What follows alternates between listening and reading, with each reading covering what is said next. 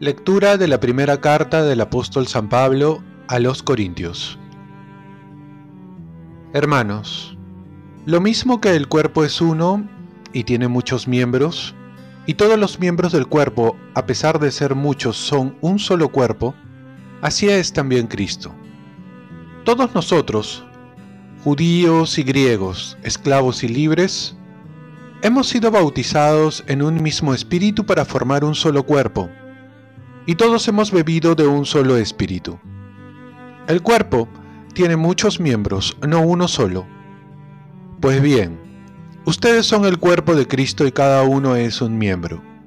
Pues en la iglesia Dios puso en primer lugar a los apóstoles, en segundo a los profetas y en el tercero a los maestros. Después vienen los milagros, luego el don de curar, la beneficencia, el gobierno, la diversidad de lenguas.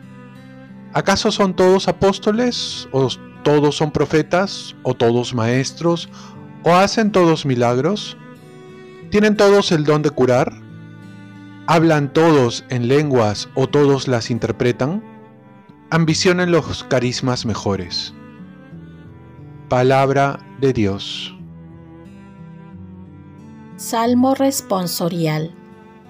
Nosotros somos su pueblo y ovejas de su rebaño.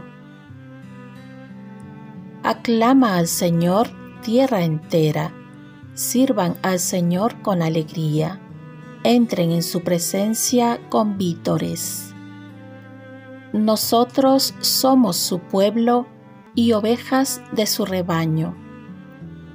Sepan que el Señor es Dios, que Él nos hizo y somos suyos su pueblo y ovejas de su rebaño. Nosotros somos su pueblo y ovejas de su rebaño. Entren por sus puertas con acción de gracias, por sus atrios con himnos, dándole gracias y bendiciendo su nombre.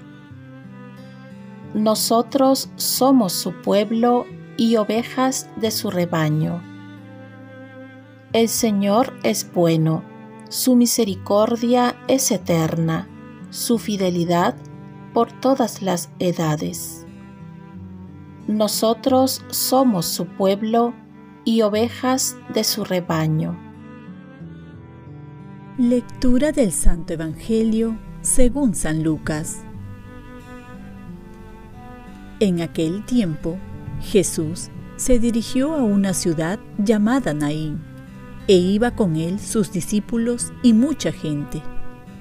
Cuando se acercaba a la entrada de la ciudad, resultó que sacaban a enterrar a un muerto, hijo único de su madre que era viuda, y mucha gente del pueblo la acompañaba.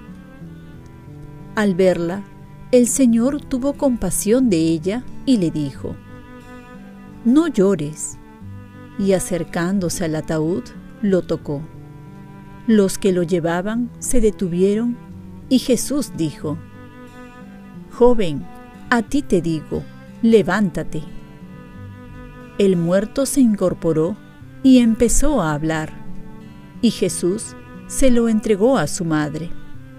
Y todos sobrecogidos daban gloria a Dios diciendo, Un gran profeta ha surgido entre nosotros, Dios ha visitado a su pueblo. Este hecho se divulgó por toda Judea y por toda la región vecina. Palabra del Señor. Paz y bien. Memoria de San Juan Crisóstomo, obispo y doctor de la Iglesia. El pecado es una herida, la contrición es una medicina. San Juan Crisóstomo. Jesús nos va a revelar su corazón misericordioso y a la vez el precioso valor que tiene la vida para sus ojos. Ante un acontecimiento trágico de la muerte de un hijo único, Jesús va a mostrar no solamente compasión, sino su poder sobre la muerte. Jesús se apiada y consuela a la viuda, resucitando al hijo. Cristo, es la encarnación definitiva de la misericordia, su signo viviente, va a decir San Juan Pablo II. Y el Papa Francisco dirá, lo que le movía a Jesús en toda circunstancia era la misericordia. Entonces no podemos dudar que tenemos un Dios misericordioso que sabe apiadarse y que actúa ante el dolor del hombre, no con indiferencia, sino con obras concretas. Este milagro también se convierte en un signo de nuestra resurrección, porque tenemos un Dios de vivos y no de muertos. Nosotros también estamos llamados a tener un corazón compasivo, pero a la vez efectivo, al saber defender la vida, sobre todo por los más indefensos, los marginados, los que no cuentan.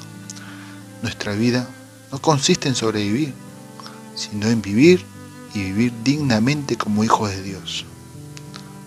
Y hoy celebramos la memoria de San Juan Crisóstomo, un, gran hombre de fe. San Juan Crisóstomo, conocido como Boca de Oro, por ser un gran predicador y defensor de los pobres, fue un pastor ejemplar, solía decir, avergüénzate cuando peques, no cuando te arrepientas. O también, cuando el amor de Dios obtiene la voluntad del alma, produce en ella un insaciable deseo de trabajar por el amado. Oremos.